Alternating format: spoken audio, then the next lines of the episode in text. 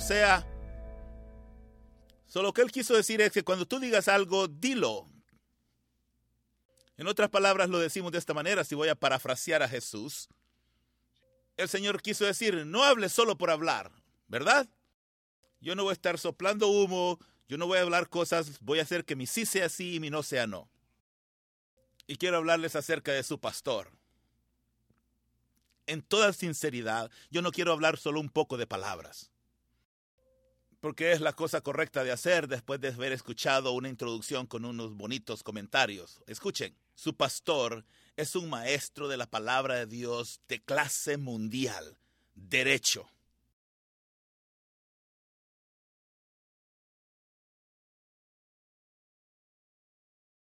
Yo busco la iglesia mundial buscando por vida y un hombre que me anime. Yo soy un hombre que hace grandes hazañas. Cuando escucho al Señor Jesús hablarme, soy una persona que voy y tomo eso y me muevo. Y he vivido esta vida de milagros. Pero necesito ánimo. Ustedes saben que esta palabra ánimo viene de ser animado. ¿Verdad? Yo necesito ánimo. Y yo escucho al Señor cuando oigo al pastor Jerry predicar en vivo. Y me da ánimo. Y yo pues solo quiero decirles, que oír a alguien fuera del círculo de uno. Men, ustedes están bendecidos. De veras, muy bendecidos, muy bendecidos. Y una cosa más, una cosa más, acerca de ustedes. De nuevo, que mi sí sea sí y mi no sea no, se lo digo derecho. He estado en muchas iglesias y el Señor me ha dado un privilegio de hablar en muchas partes del mundo. Yo nunca he estado, le digo, nunca, antes, nunca he estado en una iglesia donde el espíritu de hospitalidad es genuino y el de cuidados es tan real como en esta iglesia. Y yo digo, wow, ¿quiénes son estas personas? Son tan amables y con gracia y generosos. Hasta el punto de que usted ustedes me provocan a, celos. Y yo digo, yo quiero gente así en mi iglesia. Espero que mi gente no esté viendo esto en vivo ahora mismo. Ya lo estamos. No, estamos pasando esto en vivo. Oh, ok, no, estamos seguros entonces. Presentamos nuestros servicios en vivo a través de todo el mundo. Y los que nos escuchan son parte de nuestra familia. Pero de todas maneras, Ustedes son una congregación maravillosa, lo digo eso sinceramente. Gracias por invitarme, tan caluroso. Voy a ir directo al tema, no tengo mucho tiempo. Yo batallo en compartir la historia de mi Jesús. Yo estoy acostumbrado a estar enfrente enseñando la palabra. Porque ustedes necesitan la palabra de Dios. Ustedes no necesitan a Juan, ustedes necesitan a Cristo, ¿verdad? Ustedes no necesitan al pastor Jerry, ustedes necesitan a Jesús. ¿No está contento usted que no hay mediador entre Dios y los hombres? Excepto uno, el hombre Cristo, el sacrificio eterno. No hay nadie entre Dios y yo. Solo Jesús, entre el Padre y Dios está Cristo y es todo lo que necesito. Y cuando llego a una asamblea como esta, lo que necesito es traer la palabra de Dios, las promesas de Dios, aquellas en las que usted puede poner su confianza, planear su vida alrededor de ellas. Y entonces batallo con aquello que necesito compartir con usted. ¿Cuántos de ustedes se han encontrado, y dígame la verdad, batallando o queriendo hablar solo de usted? ¿No ha estado usted cerca, de, alrededor de alguien que quiere hablar solo de él? Y usted dice, oh, bueno, sí, está bien, y para mí es un poco incómodo, pero no estoy acostumbrado a eso. Así es que para ponerme en paz y ponerme a cuenta con el Señor y querer hacer esto, no es porque me avergüence de donde yo vengo, sino que quiero que usted escuche la palabra. Y hasta ese momento quiero orar y quiero también darles unas escrituras. Y voy a tejer la historia de mi vida en un momento corto, quisiera tener más tiempo porque son cosas de favor y de milagros en mi vida. Y podría usted unirse conmigo y ustedes ahí, porque el Señor dice que cuando están todos juntos, ahí está Él. Porque si usted le ha dado su vida al Señor, el Espíritu Santo está ahí para desatar revelación en el Señor. Y por eso necesitamos cooperar. ¿Están ustedes listos a cooperar? Señor, aquí estamos juntos. Y no estamos aquí para hablar de ti como si no estuvieras tú aquí. Señor, tú estás en esta sala. Espíritu de Dios, tú estás en el corazón de tu pueblo. Y Señor, yo oro que mientras yo expreso la palabra, tú reveles la palabra de Dios y que tú, Señor, reveles a los oídos de los que escuchan las verdades escriturales que yo no voy a tener tiempo de explicar. Pero Señor, háblanos a nosotros esta mañana. ¿Están de acuerdo con eso? Por eso déjeme aquí tomar algunas de las escrituras que quiero compartir con ustedes. Yo amo a Jesús. Hay algo especial en Jesús que me llama la atención y es que Él se da cuenta. Y no nomás se da cuenta, no nomás se entera, sino que también continúa con acciones. Jesús es mi héroe. ¿Alguien más? Dígalo juntamente conmigo. Jesús es mi héroe. Él es el superestrella. Nadie le puede ganar. Superman no le puede ganar. Nadie le puede ganar a Jesús. Él no es ficticio, Él es real. Dios se volvió hombre. Derramó su vida por nosotros y no es Él ficticio. Dios está vivo. ¿Lo saben? Me encanta Jesús porque Él nota todo y Él continúa con acciones. So, veamos a Marcos capítulo 3. Pónganlo en la pantalla. Marcos 3. Este particular verso va a estar en la NTV. Y más tarde lo vamos a ver en la Reina Valera. En este pasaje dice que Cristo fue a la sinagoga. Y él vio a un hombre que tenía la mano seca. Él notó que él estaba ahí. Todo digamos, él notó que estaba ahí. Él vio al hombre con la mano seca. Y porque era el día de reposo, los enemigos de Jesús lo estaban observando. Y si él sanaba la mano de aquel hombre, lo iban a acusar de aquello. Jesús le dijo al hombre con la mano deforme, ven y ponte de pie frente a todos. Oh, yo podía predicar de esto, pero lo vamos a dejar en paz.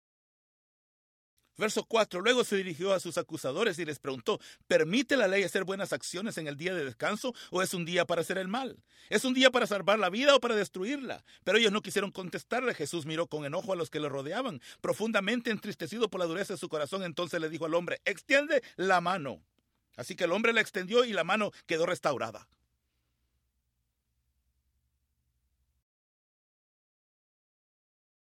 Déjeme compartir algo con usted. Jesús sana a las personas, pero primero Él las toma en cuenta.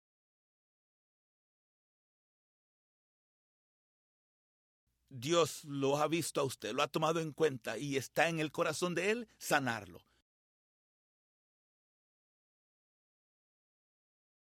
El mandato de Jesús es cuando toma el rollo y lee en Isaías 61 y dice, el Espíritu de Dios está en mí para sanar al quebrantado de corazón. Yo soy uno de esos hombres que Cristo ha notado. Y yo estaba completamente quebrantado. Y quiero compartir con ustedes algunas de las cosas importantes. Y quisiera darle a Dios toda la gloria y compartir con ustedes todo mientras el tiempo nos permitiera. Pero yo era un hombre que tenía una deformidad. No tenía una mano deforme pero había sido completamente herido, no estaba completo, no estaba entero y había vergüenza en mi vida. Yo tenía circunstancias vergonzosas en mi vida. Había yo nacido en circunstancias vergonzosas. Secretos que estaban escondidos en mi vida que no los vine a descubrir hasta que yo tenía como 20 años. Secretos oscuros que nadie sabía. Y cuando salieron a la luz, yo dije, ¿qué? Y en medio de todo aquello, yo soy un hombre que Dios tomó en cuenta. No porque yo ah, soy alguien o porque yo quiera pararme el cuello, sino que soy un hombre deforme del cual Dios puso atención. ¿Por qué? Pues Juan 3:16 lo describe de una manera asombrosa y lo repetimos tanto de que perdemos la familiaridad del verso.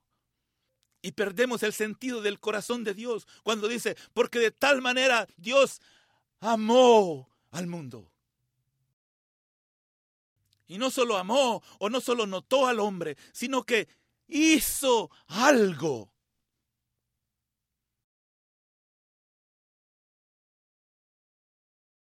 ¿Cuántos de ustedes creen que estamos en los últimos tiempos? Oh, va a decir esto ah, en el año 2000, oh, yeah, de veras, sí. Es el final del tiempo. ¿Cuántos saben que estamos un día más cerca de como estamos ayer? para el regreso de Jesucristo. ¿Cuántos saben que estamos más cerca de cuando esto fue escrito? Sí, estamos cerca y si logramos llegar hasta mañana, pues no tenemos problemas. Estaremos un día más cercanos, de acuerdo a lo que interesante de, los días finales. Y Dios explica de que algunos van a decir, oh, están hablando de esas cosas de las escrituras, e inclusive Dios nos explica el por qué. ¿Por qué es que Dios está tardando su regreso? Porque Él no está dispuesto a perder a ninguno. Él quiere que todos, ¿cuántos quiere que Él vengamos? ¿Cuántos? Me encanta que Él continúa diciendo. Pastor Jerry dice, ¿cuánto tiempo tenemos que seguir haciendo esto? Hasta que todos lleguen. Es el corazón de Dios.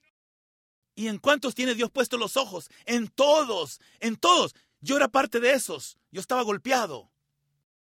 Y también ustedes, todos tenemos nuestra propia historia. Mi historia no es mejor que la suya, pero es mi historia. Y esto es lo que quiero tratar de explicar. Jesús, cuando estoy enfrente de Dios, yo no quiero hablar de mi historia. Y esta mañana en el cuarto del hotel, el Espíritu Santo trajo esto a mi memoria. Y tú has vencido, Juan, por medio de la sangre del Cordero y de la palabra de tu testimonio. Diles de dónde viniste tú, diles lo que yo he hecho por ti. Vamos, ¿no es cierto? Eso está bueno. Pero aquí, rápidamente, yo no lo voy a decir. Bueno, sí, sí lo voy a decir. Es que no me puedo distanciar de la palabra. La palabra. Yo quiero que escuchen esto. Un pasaje más. Primera de Pedro, capítulo 4. Lo vamos a poner en la pantalla. Esto de la Reina Valera. Hablando de los tiempos finales, dice, verso 7, más el fin de todas las cosas se acerca. Quiere decir que está aquí, ya está encima de nosotros. El fin de todas las cosas está aquí y es bueno porque nos dice cosas que tenemos que hacer. Porque el fin ya está a la mano, hagan esto. ¿Cuántos saben que tenemos que poner atención a lo que tenemos que hacer? El fin de todas las cosas se acerca, si es que tome papel y pluma y escriba. Porque hay que hacer algunas cosas y él dice que seamos sobrios y velada en oración. El final se acerca, así es que seamos fervientes en oración. Todos digan amén. Toda la gente que está envuelta en el movimiento de oración ¿Sabe por qué yo pienso que hay un movimiento de renovación espiritual, de oración? ¿Por qué? Porque el fin está cerca, eh, por eso. Pero lo encuentro yo muy interesante que en la NBT dice el por qué. Algo como que es más importante que la oración. ¿Hay algo más importante que la oración? Sí, claro que sí, porque dice que sobre todas las cosas tengamos ferviente amor los unos por los otros, porque el amor cubre cuánto multitud de pecados. Y esto es lo que yo veo en esto. Yo veo que el Señor dice esto al final. E, el final está llegando. Sean fervientes en oración, pero más que fervientes en oración, el final está llegando. Y mi iglesia va a cubrir al mundo con amor. ¿Cómo es que llegó a usted esa interpretación? Se pregunta. Bueno, muchas veces oímos ese verso y decimos, el amor ha cubierto multitud de mis pecados. ¿Cuántos de ustedes han oído eso, pero lo estamos diciendo equivocadamente? Sí, es cierto, el amor lo ha cubierto a usted y el Señor va a arrancar sus transgresiones. No me voy a acordar de tus pecados más, y es cierto. Pero en Pedro aquí lo que estamos viendo es que no está hablando de sus pecados. Está hablando de cómo la iglesia va a ir por el mundo y va a cubrir al mundo con amor. Cuando lo lee en contexto y si lo lee usted la correctamente, no va a tener tiempo yo de enseñarle. Y cuando usted lo lee para usted, el Espíritu Santo le va a enseñar. Y va a continuar diciendo, ¿has recibido un don del Señor? Bueno, el Señor dice que el amor cubre multitud de pecados. Abre tu casa, dale comer al hambriento. Si has recibido un don, dalo de vuelta. Eso es lo que dice el resto del capítulo. Así es que claramente no está hablando acerca de tú y Jesús, está hablando de la iglesia. Alcanzando al mundo. Así es que diciéndolo de otra manera, el fin llega, mi iglesia va a hacer dos cosas. Van a orar fervientemente y mi iglesia y van a ver cómo están haciendo las cosas mal, cómo se conducen mal, y mi iglesia va a ir y juzgar al mundo. ¿Es lo que dijo? ¿Qué es lo que dice que la iglesia va a hacer? En los tiempos finales, ¿qué va a hacer? Yo creo que estamos en medio de la renovación de un genuino amor que cubre la multitud de pecados. Yo, verdad, sí, es cierto. Y no todo el mundo está de acuerdo porque cuando el hombre de la mano seca, Jesús lo sanó, lea usted eso más tarde, los líderes religiosos estaban muy enojados por eso. Estaban enojados. Así es que aquí seguimos con mi historia. ¿Cómo es que eso se relaciona en estos versos? Lo vamos a tejer. Yo era el hombre que estaba deforme y necesitaba amor. Que viniera y me cubriera mi quebrantamiento. Yo Y yo no lo sabía que lo necesitaba porque estaba ciego y no veía. Déjeme decirle por qué estaba yo tan ciego. Yo nací en el año 1962. Mayo 11. Todos pueden mandarme una tarjeta. Bueno, yo estaba, no voy a usar una palabra mala, ¿eh? Yo voy a usar esta palabra como una descripción. Algunos la usan como una palabra mala, pero no es. Yo nací como un hijo bastardo. Mi mamá salió embarazada de mí sin estar casada. Y en 1962, obviamente es diferente que nuestra, lo que la cultura nuestra piensa hoy. Pero esa era una mancha, eso era una marca para cualquier jovencita. Así es que ella estaba saliendo con dos individuos al mismo tiempo. Así es que pudo haber sido uno, pudo haber sido el otro. Y ella resultó casándose con Tom Wiley. Y Tom Wiley se casó con mi madre y, yo, y se fue cuando yo tenía cuatro años. Así es que yo no recuerdo a Tom, no tengo memoria de él. Es como que nunca hubiera existido, porque no lo recuerdo a él. Nunca vi una foto, nunca se acercó. Él no estaba ahí. Tengo su apellido. Y mi mamá se volvió a casar con alguien más. Del cual recuerdo que fue mi papá. Su nombre era Juan. Pero no es, uh, bueno, es coincidencial. Yo no me pusieron el nombre de él. Y su apellido era Babkans. Así es que mi nombre fue Juan Babkans toda mi vida.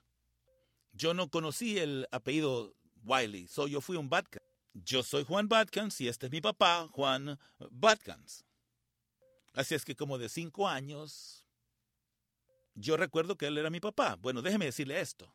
Él era un veterano de Vietnam, vino de una casa muy rígida, había visto mucho durante la guerra y era un hombre enojado. Y él me instruía con estas instrucciones así cara a cara, sin especulaciones. Y así hablaba y me decías, ven acá, siéntate aquí. Tengo que decirte algo. Solo un tonto puede creer en Dios. Solo un débil de mente que necesita muletas para vivir, viviría esa clase de vida. Y él continuaba con eso y eso y eso y me instruía en cómo ser hombre, un pensador independiente y vivir una vida que importaba y no ser como aquellos tontos y no solo me lo enseñaba, él lo vivía.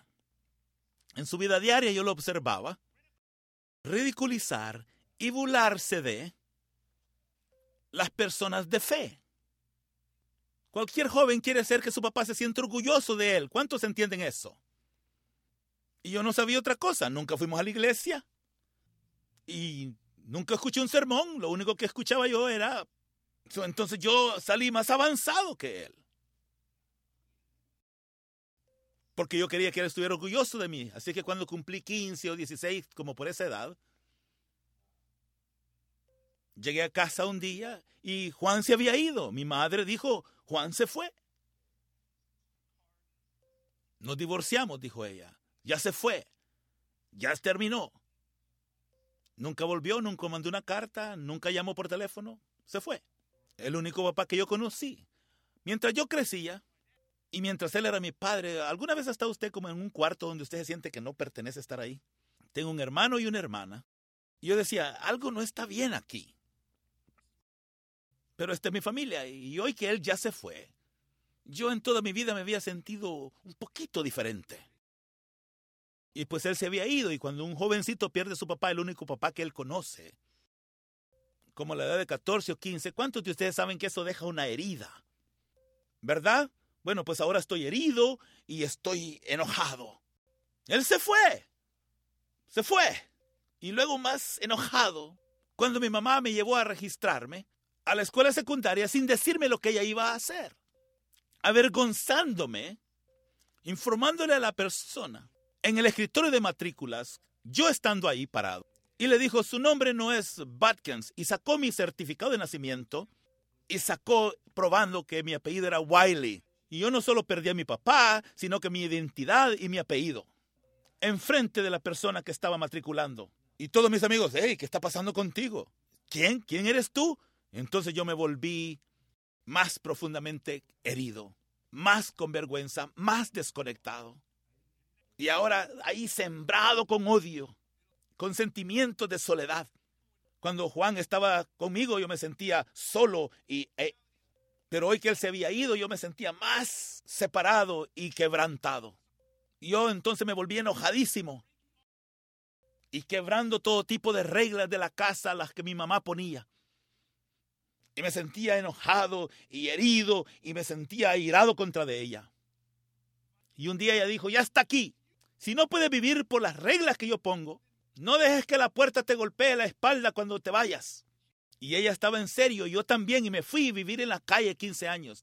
Me moví a un motel que pagaba por semana y yo hice todas las cosas que usted puede imaginar.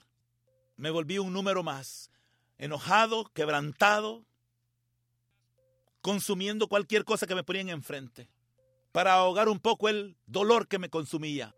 Y me ponía la máscara de la rebeldía y del enojo. Usted puede imaginarse esto. Pero mientras tanto yo estaba herido, dolido. Un día yo me puse en tantos problemas que me encerraron. Y me echaron a la cárcel en la ciudad de Phoenix. Esa era la cárcel. Bueno, yo nací en Anaheim, crecí en Fullerton. Me siento en casa. Hoy estoy en casa. Pero nos habíamos movido a Phoenix. Y entonces estando allá estaba en la cárcel en Phoenix. Y llamaron a mi mamá. Yo tenía 17 años. No la había visto desde que tenía 15. Ella tuvo que venir a sacarme. Y el juez le hizo un trato a ella. Le dijo, su muchacho está en muchos problemas, pero tengo una idea. Si usted lo entrega a la Fuerza Armada Militar, y si usted está dispuesto a hacer esto, lo vamos a hacer a él una propiedad de las Fuerzas Armadas. Y ella firmó. Y yo dije, está bien, de todas maneras no me quiero ir a casa contigo. Y ahí salí para las Fuerzas Armadas, a las Fuerzas Navales. Yo dije, voy a tener una segunda oportunidad. Yo sabía que lo necesitaba para poner mi vida en orden, pero... Ah, entonces me fui a la militar y dije, una segunda oportunidad, comencemos de nuevo. Entonces me di cuenta que las drogas estaban más a mi disposición en las Fuerzas Armadas que lo que estaban allá afuera. Y yo dije, wow. Y me fui más adentro de las drogas y más adentro y más adentro. Y yo pues estaba en un servicio de submarinos, eh, ahí en San Diego, en bootcamp. submarinos usted, quizás usted no sepa esto, pero le dan seis meses de adelantado dinero. Dinero que usted no ha ganado porque usted va a ir allá seis meses y no va a salir debajo del agua por seis meses. Y le dan a usted el dinero para que usted se lo dé a la familia, para que ellos coman mientras usted está allá.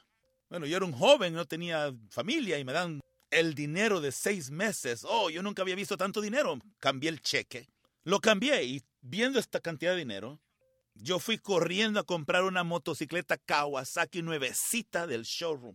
1980 me subí a aquella cosa, agarré mi licencia y me fui a Phoenix. Oh, yo estaba contento y me llevé el equivalente de seis meses de dinero. Oh, diversión. Y todos mis amigos de la secundaria me amaban. ¿Cuántos saben ustedes que lo aman cuando usted tiene dinero? Pero es un amor vacío. Y nos divertimos y bailamos y nos entretenimos. Y un día fueron y tocaron mi puerta. Estaba bien dormido, abrí la puerta. Y ahí estaba un hombre enfrente con muy bien vestido con una Biblia en sus manos. Recuerde que yo había sido criado a ser contrario a personas como esta. Y él me había despertado de estar bien dormido y me preguntó, ¿está Antonio aquí? Mi amigo de la preparatoria estaba también bien dormido.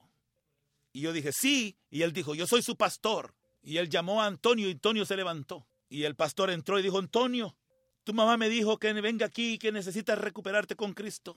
Y estoy tratando de abrir mis ojos. Y yo, por respeto a Antonio, no dije nada. No quise decirle nada a este hombre.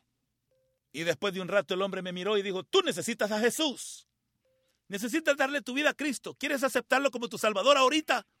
Y yo estoy pensando en mi cabeza, no, eso no es lo que yo estaba pensando. Yo estoy pensando, cualquier cosa con tal de sacarte de aquí. Sí, cualquier cosa, claro, claro, acepto a Jesús. Y, y le voy a enseñar. Y él dijo, ora esto, Jesús, Jesús, por favor perdóname. En el nombre de Jesús. Amén. Y yo dije, ah, eso ni siquiera lo...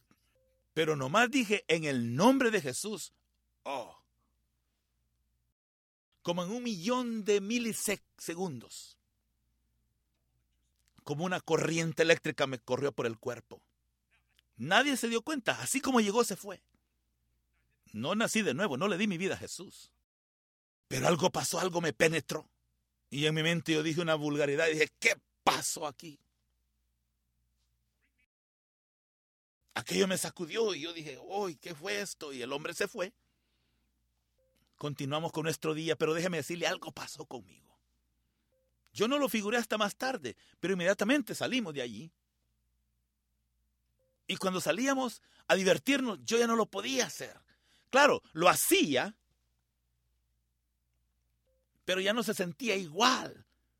Yo dije, yo lo puedo conectar hoy a aquel momento, pero no lo podía conectar entonces. Yo me preguntaba, ¿qué pasa conmigo? Quizás necesito vitaminas o dormir. A lo mejor necesito detenerme con esto de las drogas un poco. Quizás voy muy rápido. Para manejar mi diversión un poco mejor. Yo ya no lo podía hacer. Y déjeme decirle, llegué a un momento donde yo me sentía que tan mal que preferí voluntariamente volverme a lo del ejército. Tomé el bus, ya no tenía dinero, regresé a San Diego, a Punto Loma, y ahí estaba el guardia, los marinos, y yo les dije, hey, ustedes me han estado buscando. Les di mi nombre y mi número de seguro social. Y pusieron mi información y ahí me tomaron y me encerraron. Y me sentenciaron a seis meses de labor dura y en un confinamiento de soledad. Y ahí estuve sentado. Y recuerdo estando en aquella celda solo y pensando, ¿en esto vino a parar mi vida? No tenía forma. Yo era aquel hombre que no estaba viviendo lo que Dios estaba intentando hacer. Yo estaba encerrado, en prisión. Yo recuerdo que había una Biblia ahí en la esquina, ponen Biblias en todas las celdas y yo la tomé porque estaba aburridísimo, bien aburrido. Y empecé a hojearla, tratando de leerla. Y no la podía entender. Y yo recuerdo que la tomé y la tiré al otro lado de la celda y dije, Juan tenía razón. Esto es tontera. Y como tres semanas más tarde, alistándome para ir a mi celda después de comer, caminando hacia la celda donde lo van a encerrar a usted, cuando vi a tres muchachos allá teniendo un estudio bíblico en la esquina, alumbrándose con lámparas, leyendo la escritura. Y yo dije, so yo quise divertirme y caminé hacia ellos y dije, ¡Hey! Miren a estos, ¿verdad? Porque yo tenía una reputación de ser así maldoso. Y yo dije, ¡Hey, hey, hey! Y este muchacho, este joven se puso de pie. ¿Qué es lo que el amor hace? Mi iglesia, dice el Señor, va a cubrir el mundo con amor. Y aquel joven se puso de pie y tuvo la oportunidad de poner en práctica valor. ¿Sabe que usted puede decir cualquier cosa si lo dice en el espíritu de amor? Hablar la verdad en amor. ¿Se ha dado cuenta usted cómo mucha gente usa la palabra como arma? Y no en amor. Hablemos la verdad en amor. Y este muchacho se puso de pie y parecía como que se iba a dar unos golpes conmigo. Y dije, muy bien. Y él me vio directo a los ojos y habló.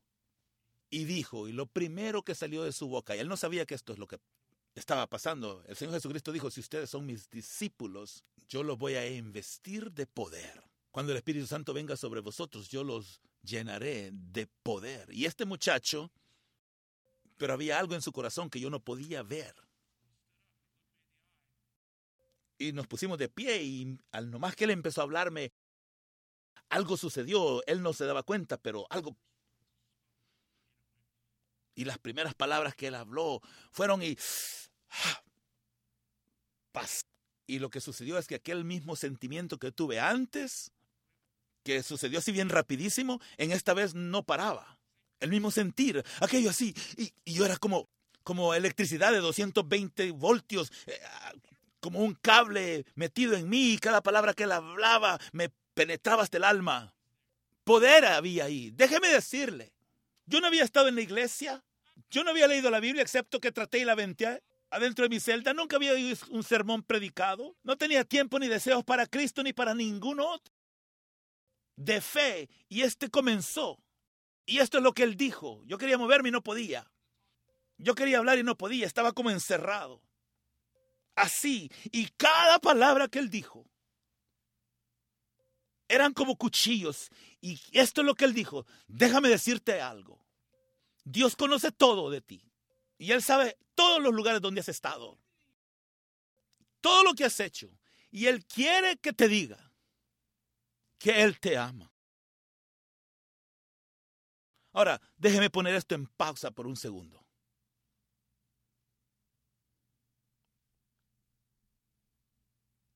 Nadie, mientras yo estaba creciendo, me había dicho que me amaba. No mi mamá, no Juan, nunca, ni una tan sola vez. Y cuando él dijo, Dios te ama, algo vino, yo lo podía sentir. Por eso es que Jesús murió en la cruz, porque Él te ama bastante. Y lo que Él quiere que tú hagas que aceptes lo que Él ha hecho por ti en amor. Y entonces me quedo viendo. Y más vale que vayas a la cama y pienses, porque ¿qué si yo estoy en lo correcto y tú estás equivocado? Y se dio la vuelta y se fue. Right? Entonces yo, yo estoy pensando, ¿qué pasó aquí? No por lo que Él dijo, sino porque las palabras me capturaron inmediatamente. Y me estaba yo preguntando, ¿qué sucedió aquí? ¿Qué pasó en mí? Como un, niño obediente, me fui a mi cama. Cerré la puerta y me acosté y yo dije, oh. Y este fue un momento realístico para mí porque yo tenía que hacer una decisión. Y tenía que ser verídico porque tenía que preguntarme esta pregunta. ¿Qué fue eso? ¿Podría yo mentir y actuar como si no pasó nada? Yo tenía que reconciliar en que, qué había sucedido y mi puerta de fe empezó a quebrantarse. Cuando me dije a mí mismo, ¿qué si ese fue Dios hablándome? Ese fue el principio de mi fe. La fe mía empezó a abrirse. ¿Qué si aquel era Dios hablándome? Yo no creía, pero ¿qué si no era? Pero entonces, ¿qué si era? Y escuché estas palabras otra vez. Él sabe todo lo que has hecho y todos los lugares donde has estado. Y yo, y de repente Dios me dio un don, un regalo. Mi conciencia se volvió viva. Yo tenía una conciencia cerrada y un profundo remordimiento. Y empecé a ver mi vida, las cosas que yo había hecho y mi pecado. Y déjeme decirle, no fue que todas las mujeres con las que yo había estado, las drogas que yo había hecho, no era mi vocabulario obsceno o las cosas que nosotros pensamos o las conductas que hacemos, eh, que, las cuales yo pensaba, o que vemos en otros, no tanto como las vemos en nosotros. Pero lo que él me estaba mostrando era quién yo me había vuelto. Y más importante que eso, me mostraba el daño que yo había causado a otros seres humanos. Y ese era mi pecado. Y me sentí convictado y culpable y vergonzado. Lo único que yo conocía en mi vida era vergüenza. Yo había tenido vergüenza toda mi vida y empecé a clamar y a llorar y a esconder mi cara en la almohada para que nadie me escuchara y por primera vez yo oré. De veras, yo oré. Yo no sabía cómo orar, pero oré. Nadie me ayudó, yo nunca había orado. Y en el momento que empecé a orar, sentí como que abandonaba yo a mi papá. Le daba yo la espalda. De todas maneras, yo ya estaba enojado con él, no me importaba. Y mi oración fue así. Si eres real y si me estás escuchando, lo siento mucho. Lo siento. Y estaba llorando hasta que me quedé dormido. Y lloré hasta que me dormí. Desperté la próxima mañana y abrí mis ojos. Y yo hice esto. Y había un, como un residuo de paz innegable en mí. Y podía ver al mundo con diferentes anteojos. había cambiado. Físicamente había un cambio. Las cosas las sentía más cercanas. Había paz, limpieza, completura. Y grité, ¡hay Dios! ¡Hay un Dios! Y que Él me escucha. Y yo hice like, como, ah, eh, así.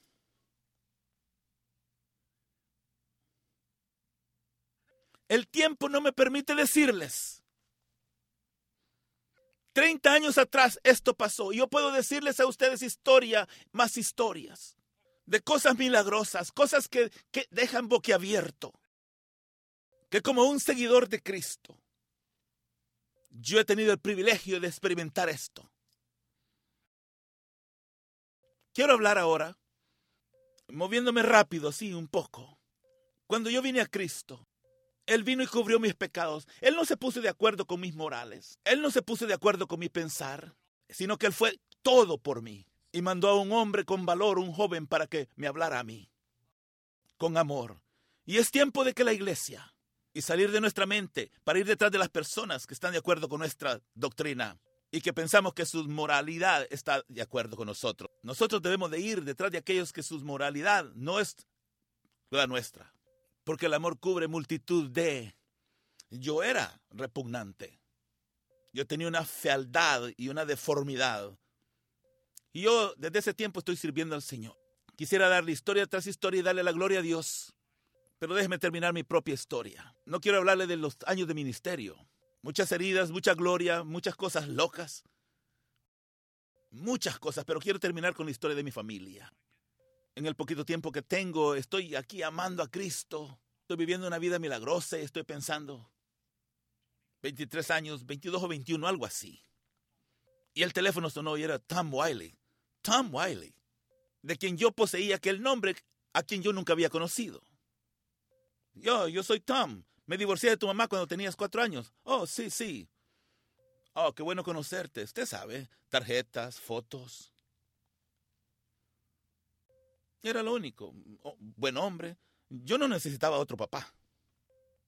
Había estado yo roto mi corazón por el papá. Dios es mi papá. Dios se había vuelto mi papá. Yo había devorado el libro de Proverbios cuatro años y me había enseñado lo que era ser un hombre. El Espíritu de Dios estaba en mí, ustedes saben discípulo del Señor, yo soy del Señor. Yo soy Tom, sí, soy tu papá, oh, sí, muy bien, está bien. Básicamente él vive por aquí en esta área y, yo... Par de años pasaron también. Y el teléfono volvió a sonar y yo lo levanté y... ¡Oh! Era Juan Watkins. Este era... Yo soy un seguidor de Cristo, soy un pastor estoy enseñando acerca del amor, de la gracia y, de la, y del perdón. Y esta era la parte de Jesús sabía que yo iba a tener problemas. Yo tenía miedo que esto sucediera. Que yo no iba a abandonar a mi Salvador. Que yo no iba a tomar por el cuello a aquel que me debía. Porque yo sabía que él me había hecho daño. Y él dijo, tu hermana me dijo que tú eres algo así como un pastor.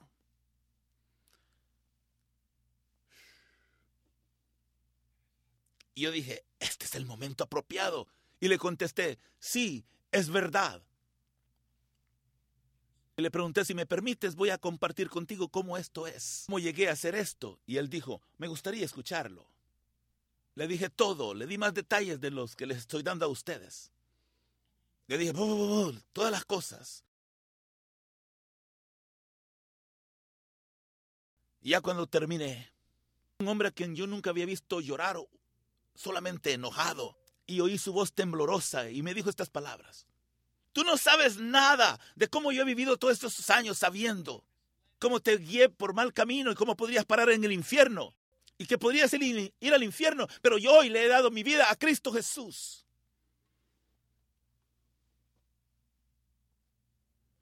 Déjeme decirle, fue muy fácil el soltar el perdón. Sí. Y él me dijo, oye, si te envío el dinero, vendrás aquí a Denver y compartamos el Día de Acción de Gracia juntos. Yo estaba casado, dos niños, y nos fuimos para allá y llegamos allá y nos sentamos a la mesa para comer. Y yo no estaba muy preparado para aquello, no estaba listo para lo que iba a pasar. Hasta que nos sentamos y todo el mundo se dio cuenta que era tiempo de la oración. Y yo pensé, ¿quién va a orar? Entonces mi papá dijo, oremos. Y yo dije, ah. Y escuché a él orar por primera vez en agradecerle a Dios por la comida, dar gracias a Dios. Y yo estaba ahí sentado escuchándolo mientras él oraba. No pensé que yo viviría para ver algo como esto. Soy un hombre bendecido, pensé. Soy bendecido, me sentí completo. Sentí que Dios me sanaba, y cuando la comida terminó y yo sentía que me iba a desbaratar, no tenía yo idea. Concluimos la cena y él dijo, necesito decirte algo. Algo que nadie te ha dicho antes y necesitas saber. Algo que necesitas saber. Y tomó el libro de la escuela del 1957. Le dio vuelta, lo empujó a través de la mesa y me señaló la fotografía de un muchacho y dijo, ese es tu verdadero papá, ese que está ahí. Y yo miré el nombre de aquel muchacho y era Roy Edcock.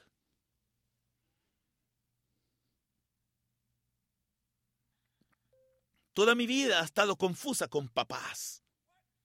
Yo estoy pensando, ¿qué? Apenas acabo de ser restaurado. ¿Qué? ¿Qué? Ah, ah. Y mi esposa se acerca por mi espalda mira la fotografía y hace... Era como si éramos gemelos, no lo podíamos negar, aquella resemblancia. Válgame Dios, ¿cómo es que Juan miró esto? Este libro de 1957 y... y ¡Oh!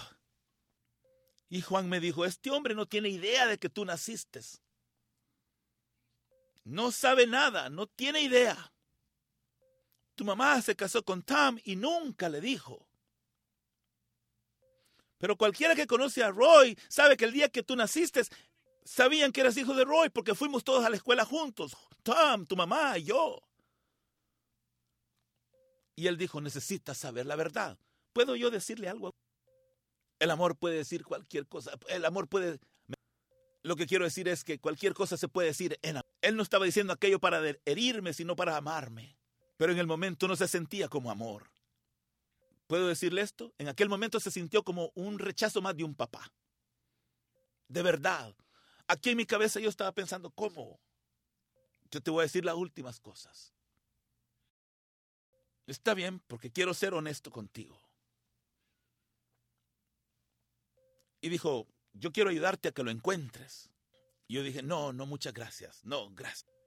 Y yo dije, uh, confundido. Mi esposa dijo, tú necesitas hacer algo acerca de esto. De veras necesitas. Diez años pasaron y yo me rehusaba a tocar aquel tema.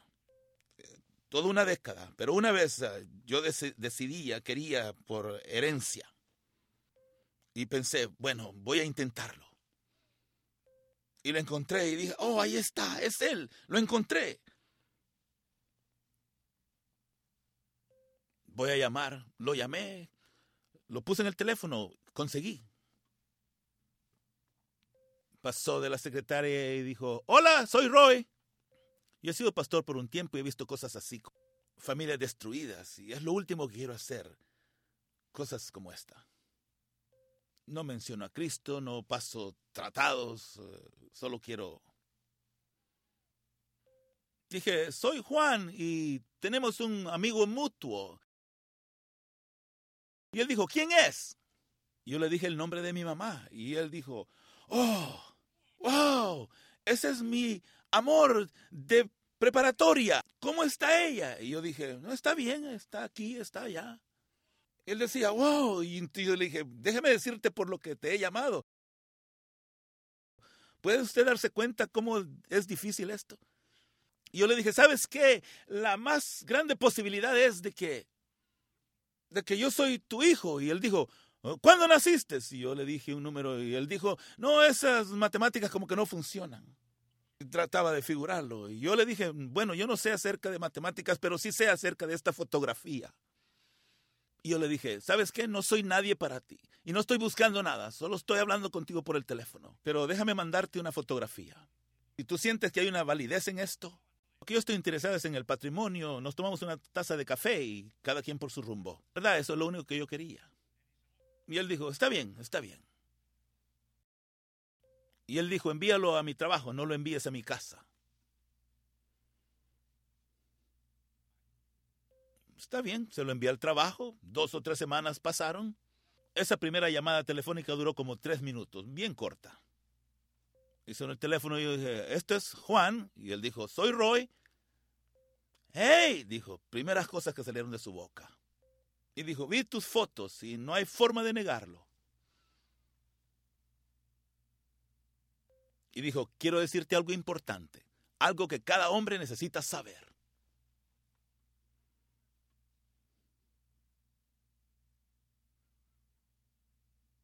Todavía tengo todo mi cabello.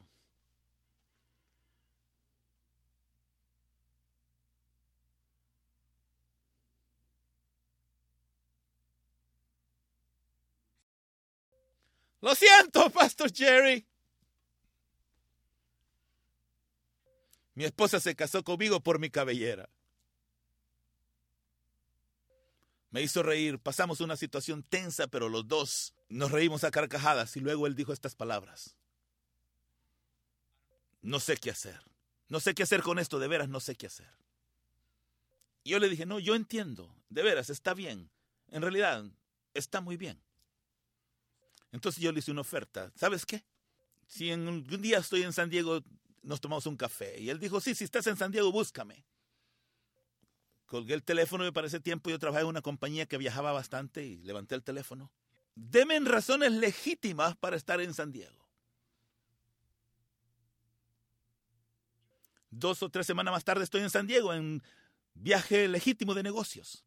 Y tomé el teléfono y dije, díganle a Roy que estoy aquí. Dele mi número. Y el martes bloqueado el número. El miércoles bloqueado. Jueves bloqueado. No puedo darle la llamada. Viene el viernes. Unos meses pasaron, fui de vuelta allá, la misma cosa. Número bloqueado. Mensaje recibido. Oh, entiendo. Diez años pasaron. Veinte años. Hace como un año yo estaba en un campamento para hombres. Y teníamos a un invitado especial, un buen amigo mío. Y él se me acercó y me dijo, nunca vas a creer lo que te voy a decir. Y yo dije, ¿qué? Parecía como que se había pasado algo con él. Y dijo, ¿sabes? Y él dijo, me he dado cuenta que tengo una hija que yo no sabía que tenía. Antes que yo conociera al Señor y ella ama a Cristo. Y tengo nietos sirviéndole a Dios en campo de misiones. Y él está llorando y dijo, Jesús ha redimido mi pasado. Y dijo, él tomó cuidado de cosas que eran mis responsabilidades. Y él está llorando. Y yo lo abracé y le conté toda mi historia, algunas cosas que yo no les podido decir a ustedes. Aquí estamos llorando y vamos a casa y le dije a mi familia. Y luego yo empiezo a pensar acerca de Roy. ¿Estará él vivo? ¿Estará vivo? Quiero saber de mi patrimonio. Y me metí en Facebook y no lo podía encontrar y finalmente lo encuentro y ahí... Y ahí estaba y fui a los récords públicos y me di cuenta que tenía también él un hijo y una hija y dije yo tengo un hermano y una hermana. ¡Ah! Estoy seguro que están en Facebook. Roy no estaba. Pero mi hermana Cassie estaba en Facebook y cuando resultó vi su foto. Y es como una hermana gemela a mi hija casi tiene 25 y mi hija 25 y yo estoy mirando su foto y pregunté, Jesús, ¿qué hago con esto? Y vi la foto de mi hermano, tiene 18 y también yo tengo un hijo de 18 y dije, ¿qué voy a hacer con esto? Y les escribí una nota en Facebook. ¿Cómo le gustaría recibir esa nota? Yo soy tu hermano que tú no sabes que tienes. Y es tu papá que salía con esta mujer y fueron a la escuela y le di muchos puntos para validar la historia, factores. Y yo sé muchas cosas de tu papá y quiero saber si todavía vive, si él está vivo. Y la envié. Oré antes de enviarla y le dije, Señor, ¿estás tú en eso? ¿Puedes redimir esa parte de mi vida? No quiero causarle problemas a nadie. Yo no necesito un papá, pero Señor Jesús, hay algo que está faltando en mí. Tú eres todo lo que yo necesito, pero hay un espacio en mí. Ustedes saben, yo había sido sanado, pero estaba siendo sanado. ¿No es cierto? A los tres días sonó el teléfono y contesté, Juan, y dijo, este es Roy. Jesse me trajo Facebook. Y dijo inmediatamente, hay un par de cosas que necesito hablar contigo. Y me dijo estas palabras, podrás algún día perdonarme por haberte dado la espalda. Y él dijo, cuando tú me hablaste, no estaba en una buena posición. He visto todos tus videos del Club 700 porque yo le había enviado conectes a mis hermanos. Dijo, los he estado observando, los he estado mirando, escuchando tus sermones, observando quién eres. Y dijo, es increíble. Y él dijo, Dios me ha convictado y, he orado. Y cuando tú me llamaste la primera vez, no estaba en buena posición con Jesús. Pero eso fue entonces y hoy es hoy. Estoy caminando con Cristo. Y ahora quiero estar bien contigo.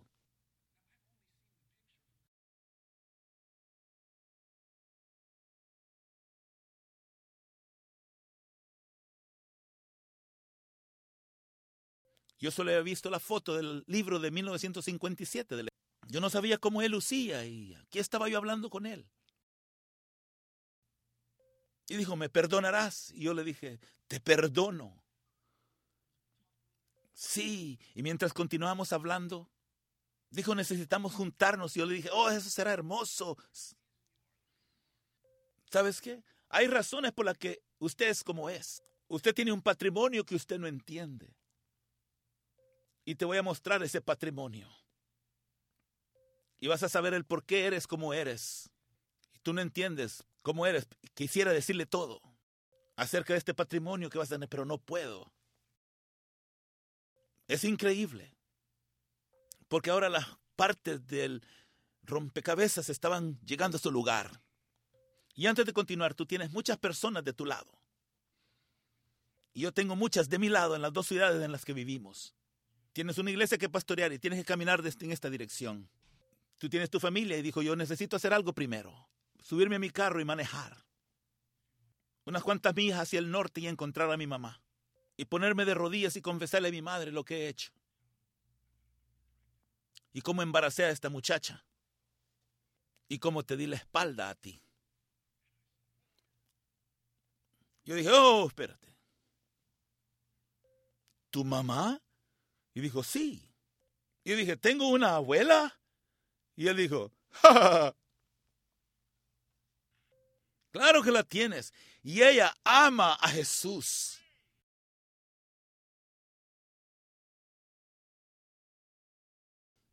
Ella adora, ella ama a Dios.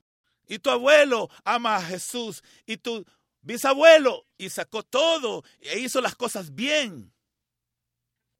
Y confesó. Y como una semana más tarde.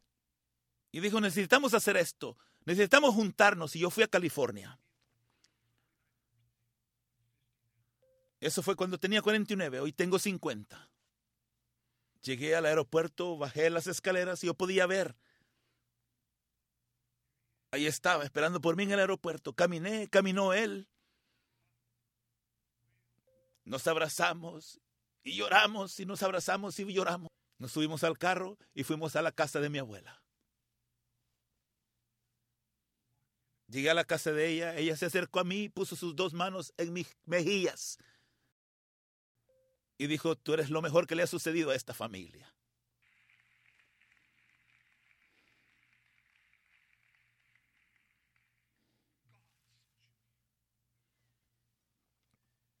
Dios te envió aquí. Y yo oro por ti, Juan. Yo la llamo una vez por semana. Tengo una abuela que ora.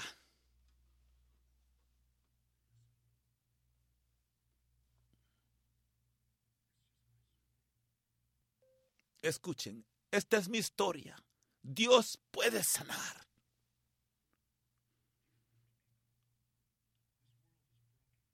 Gente que está deformada.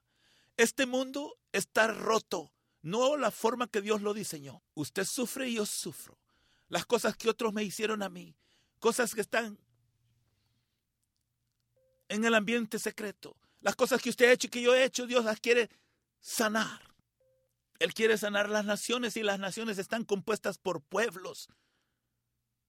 Quiere sanarlo con amor.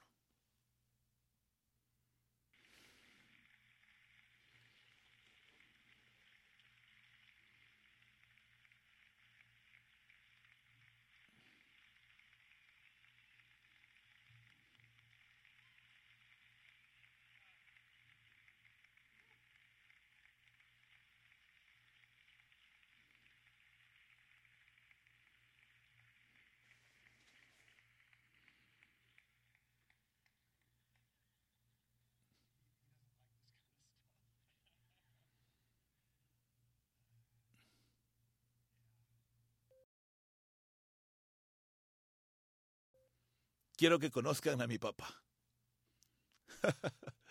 oh, todo está muy bien. A él no le gustan estas cosas y puedo decir que no hablamos cada día, pero sí hablamos seguido. Y nos hemos vuelto buenos amigos. Muchas cosas de las que hay que hablar. Y él me ha introducido al patrimonio de la familia. He aprendido a cubrir sus pecados y él ha aprendido a cubrir los míos.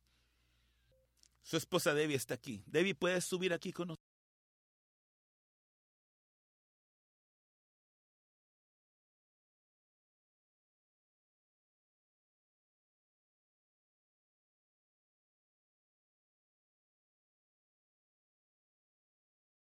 Quiero decir algo de Debbie. Oh, algo que es extraño. ¡Hey! Ella ama a Jesús. Ella es de mucha gracia. Ella ha abierto su corazón y ha compartido a mi papá. No ha puesto ninguna resistencia o bloqueo. Ella nos ha ayudado a pastorear a mi hermano y mi hermana, a que tengan una relación conmigo. El Señor la usa para traer sanidad. Ella ha sido muy inclusitoria, invitadora. Y es una mujer excepcional y ella ama a Jesucristo.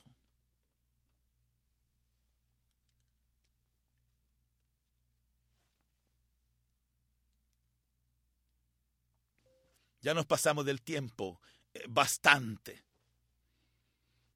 Pero si tú nos quieres saludar, papá, por favor.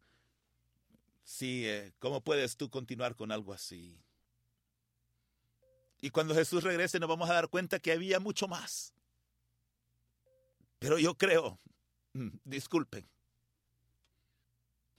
que Jesús está juntando a las familias por una razón. Y Juan no comenzó a hablar en esto de los últimos tiempos solo porque le pareció bien. No, Jesús está trayendo a las familias, grandes familias, a que se vuelvan y se junten.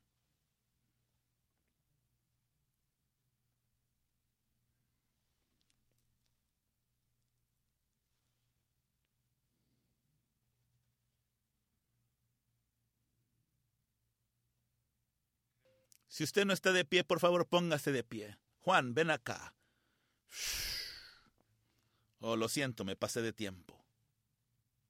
¿Quiere alguien venir aquí y darle a Juan un mal momento porque se pasó de tiempo? No quisiera decirlo, pero creo que ellos ya están acostumbrados.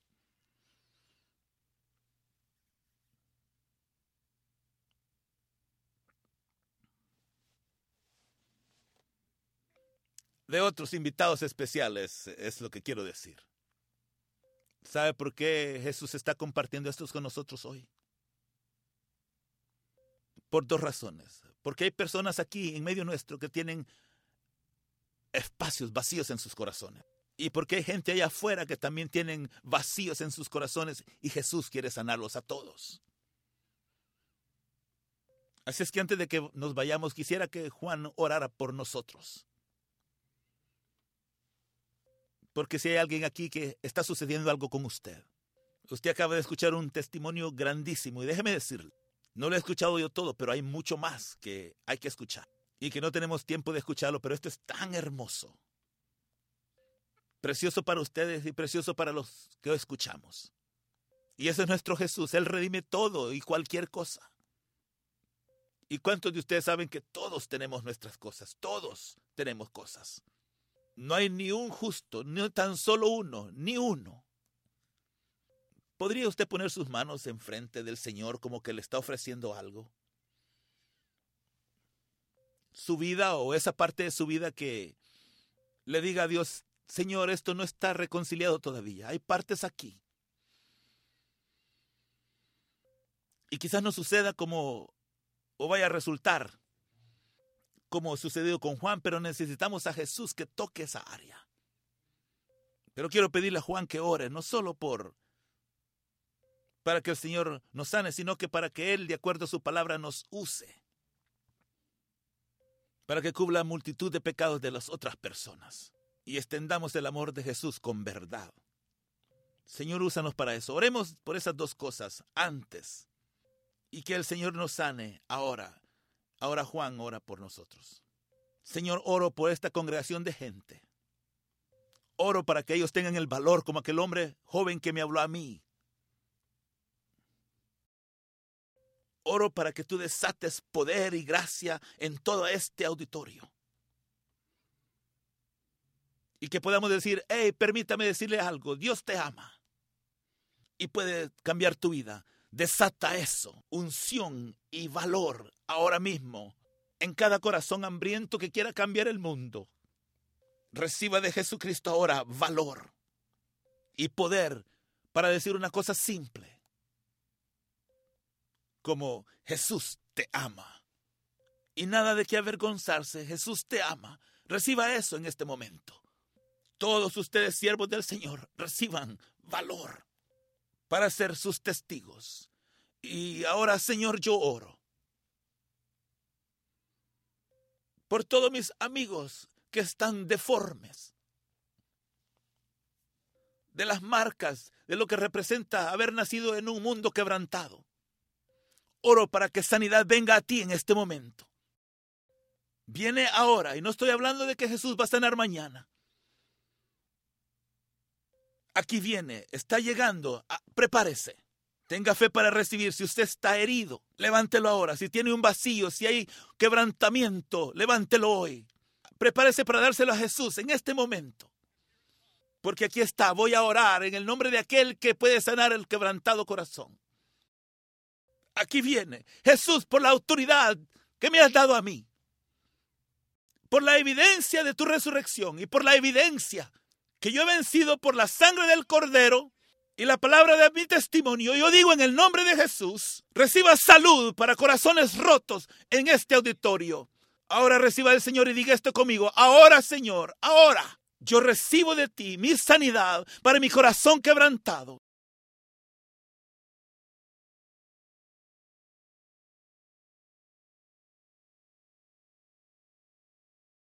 Y oro, Señor, que tú vas a tomar a estos que estuvieron heridos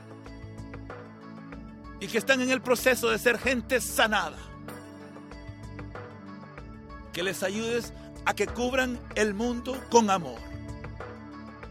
El sur de California, Fullerton, Anaheim, el condado de Orange, Oro. Que los creyentes de Cristo Jesús correrán a lo que está roto.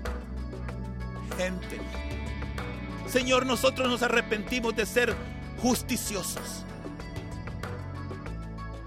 Nos arrepentimos y Señor, ayúdanos para ver más allá de lo roto y ver lo que tú ves.